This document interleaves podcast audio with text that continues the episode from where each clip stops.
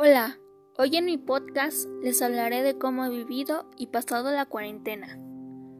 Cuando todo esto inició y en la escuela nos dijeron que trabajaríamos desde casa y que los maestros nos darían trabajo para realizarlo, fue tan emocionante porque también ya se acercaban las vacaciones de Semana Santa.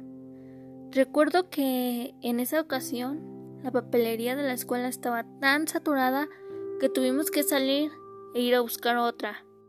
Lo más chistoso es que yo íbamos muy pocos los de mi salón y todos íbamos corriendo detrás del compañero que llevaba las copias. No, no, no, en serio, súper chistoso, porque las niñas llevábamos falda y después nuestra mochila súper pesada. Terminamos de sacar las copias y mis amigas y yo ya nos despedimos y cada quien se fue para su casa. La primera semana que pasé con toda mi familia fue rarísimo, porque regularmente todos salíamos durante la semana. Bueno, todo estuvo muy tranquilo. Llegaron las vacaciones y ya no teníamos tarea. Se pasaron súper rápido y la orientadora nos informa que aún no regresaríamos a la escuela. Hasta nuevo aviso.